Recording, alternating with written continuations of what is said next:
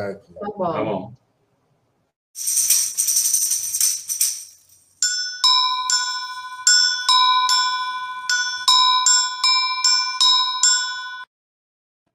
Em São Paulo, meio-dia. Está no ar o programa Redemoinho, hoje tratando das questões econômicas, com o professor William Lozak.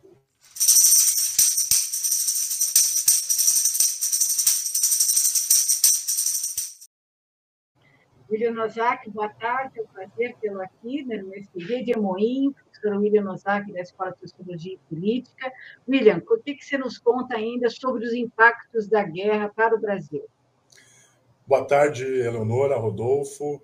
É, como não poderia ser diferente, o nosso tema continua sendo aí o impacto é, da guerra na situação econômica e hoje eu quero destacar especificamente alguns efeitos colaterais disso no mercado de fertilizantes na agricultura brasileira. Né?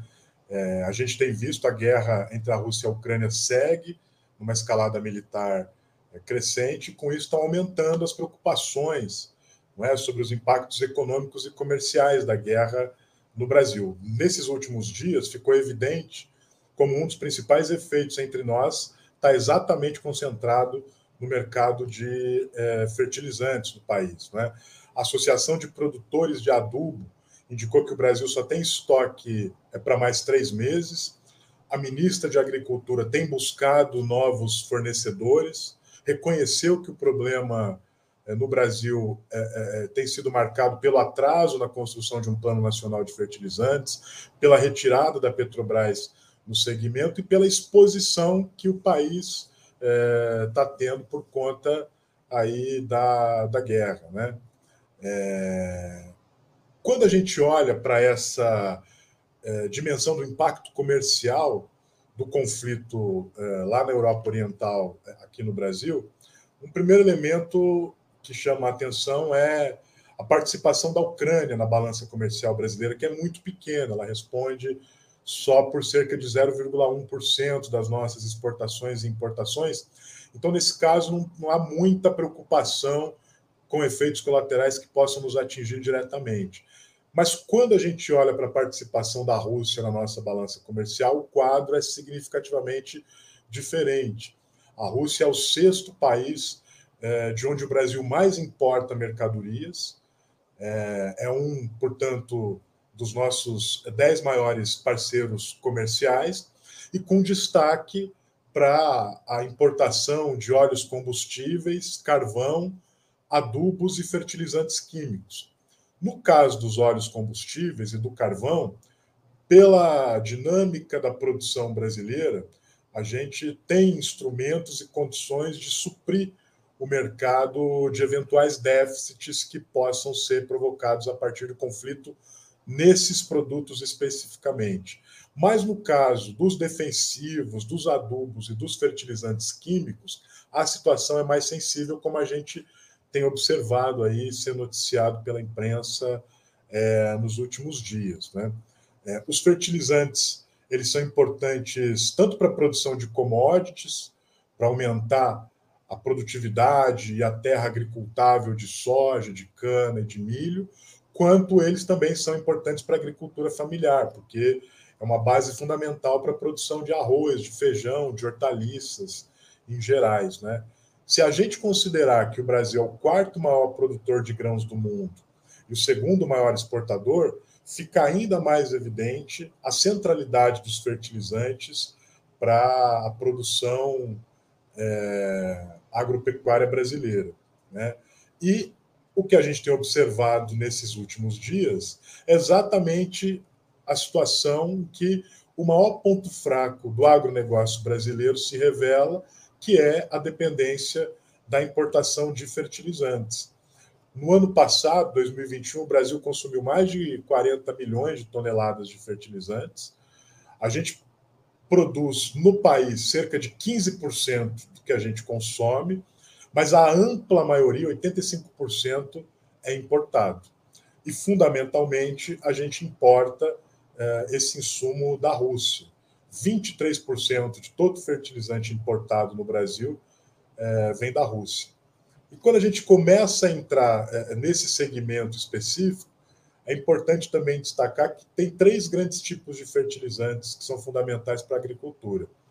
É, é, tem o, o, o, potássio, que é um fertilizante fundamental, ele é produzido na China, no Canadá, nos Estados Unidos. A gente tem reservas no Brasil, é, na Bahia, em Sergipe, Minas Gerais, no Amazonas, mas há problemas ambientais e contenciosos relacionados a, ao avanço sobre é, propriedades indígenas para exploração desse minério.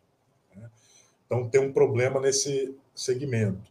O segundo grande tipo de fertilizante são os chamados fertilizantes fosfatados, que vêm do fósforo. Né? Aí a ampla produção global vem do Marrocos, o Marrocos responde por mais de 70% do mercado global. No Brasil, a gente também tem um pouco desse fertilizante concentrado no Mato Grosso, Mato Grosso do Sul, mas também há contenciosos ambientais e problemas com as populações indígenas para realizar essa exploração. E aí é um terceiro tipo, que são os é, fertilizantes nitrogenados, que esses são mais abundantes, eles são oriundos da amônia, da ureia. Então a gente poderia é, tentar pensar numa solução para o caso brasileiro, para a dependência da importação de fertilizantes no Brasil por meio especificamente dos fertilizantes é, nitrogenados. Né? E nesse segmento também, assim como nos outros dois, o nosso principal fornecedor é, é a Rússia. Só para vocês terem uma ideia, de 2020 para 2021, que até onde a gente tem os dados consolidados, o Brasil dobrou a dependência de importações da Rússia de fertilizantes. Isso aconteceu basicamente por dois motivos. Primeiro, porque a fronteira agrícola brasileira está se expandindo. Então, tem mais demanda por fertilizantes. E segundo, porque a produção interna brasileira não só não se expandiu, como encolheu. Então, tem menos ofertas de fertilizantes no mercado brasileiro, daí o aumento é, da dependência. Esse é um dos itens que mais impacta a balança comercial de importações é, no Brasil. Só o ano passado, o país gastou mais de 15 bilhões de dólares importando adubos, fertilizantes, defensivos é, agrícolas. É, e esse valor aí foi 90% maior em 2021 do que tinha sido no ano anterior. Né? Quando a gente olha para os itens que a indústria de transformação importa no Brasil, o fertilizante aparece como é, o primeiro item.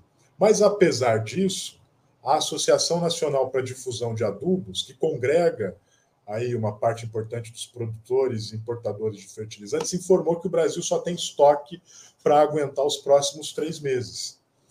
E isso num cenário em que o preço do fertilizante está subindo significativamente. O preço médio da tonelada de fertilizante está sendo negociado a mais de 360 dólares no mercado internacional hoje. Para vocês terem uma referência, isso é 56 vezes mais do que o preço em que se negociava é, esse insumo em 2020. Né? Então, a escassez de gás natural e as sanções econômicas sobre a Rússia, elas tendem a provocar uma inflação no mercado de fertilizantes aí que vai impactar a safra de 2022 e 2023. A própria ministra de Agricultura já é, avisou que o Brasil deve atravessar esse problema. Né? Para enfrentar esse cenário, o Bolsonaro, poucos dias antes de começar a guerra, já tinha viajado para a Rússia, né? e depois que o conflito foi deflagrado, é, como eu já disse, a própria ministra da Agricultura tem buscado outros mercados para garantir esse abastecimento. É, é importante registrar que a produção de fertilizantes nitrogenados, especificamente, se insere na cadeia global de valor do gás natural é a transformação química do gás natural que produz amônia, que produz ureia e depois os fertilizantes nitrogenados.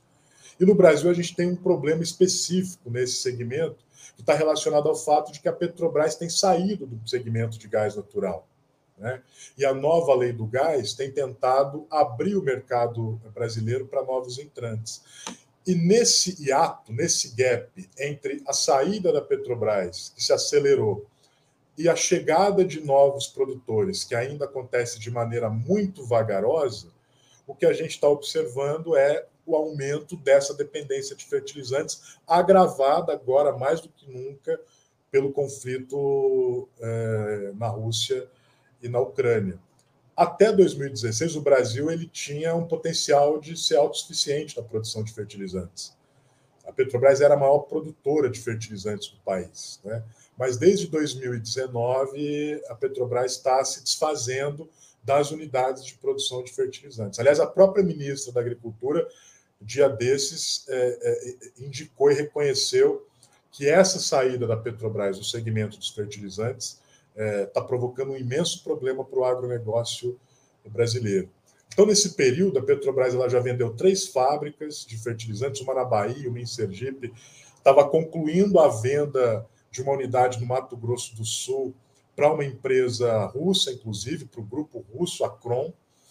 É, próprio, os próprios desdobramentos da, da, da, guerra colocam a incerteza sobre como vai caminhar esse negócio. É, além disso, a Petrobras também desistiu de montar uma unidade e de manter uma unidade de fertilizantes no Paraná, Paraná e abriu mão de outros dois projetos em Minas Gerais e no Espírito Santo. Então, essas unidades foram vendidas ou para o grupo brasileiro Unigel ou para grupos russos eh, ligados aí à, à, Acro. E por conta disso, eh, a gente está sofrendo aí com esse impacto no mercado brasileiro. Essas fábricas de fertilizantes que foram arrendadas para outros grupos, elas estão preferindo produzir amônia para exportar, ao invés de produzir ureia para abastecer o mercado brasileiro de fertilizantes. Né? E, e, além disso, os investimentos que a Petrobras deixou de realizar acabam contribuindo para aumentar a dependência do país é, desse insumo aí que precisa ser importado fundamentalmente é, da Rússia. Então, o quadro que se coloca hoje é o de que a abertura do segmento de gás e a redução dos investimentos da Petrobras em fertilizantes acabaram deixando a agricultura brasileira mais vulnerável a essa dependência da Rússia e, portanto, as consequências do conflito que está acontecendo agora lá na região da, da Europa Oriental, do leste europeu. Ou seja, para concluir, o governo Bolsonaro, desde 2019, aprofundou o elo de dependência entre a produção de grãos, eh, de proteínas e de alimentos no Brasil, de um lado, e a produção de defensivos, adubos e fertilizantes vindos da Rússia, de outro lado. Por conta disso, eh, os efeitos da guerra eles também podem eh, se fazer sentir no prato de comida dos brasileiros nas próximas semanas e nos próximos meses. Legal. Muito legal, muito bom, William, ter essa, uhum. essa visão né, das questões econômicas, de como o que está acontecendo lá não é uh, um fato que fica contido num determinado uh, terreno, mas tem impacto global, como você disse, até no prato de comida dos brasileiros. A gente ouviu aqui o professor William Lozak falando sobre as questões econômicas no programa Redemoinho. O programa Redemoinho é transmitido por Tutameia de segunda a sexta-feira, sempre ao meio-dia, cada dia com um tema específico: cultura, política, questões internacionais. Às sextas-feiras, o assunto é economia. O professor William Zack volta conosco, portanto, na próxima sexta-feira. Segunda-feira, você acompanha, neste horário, a diretora de teatro Regina Galdino, falando sobre questões culturais. Muito obrigado, William. Muito obrigado a todos vocês que estiveram aqui com a gente, que estão aqui com a gente. Boa tarde, grande abraço, bom fim de semana. Tchau, pessoal. Tchau, pessoal. tchau. tchau. tchau.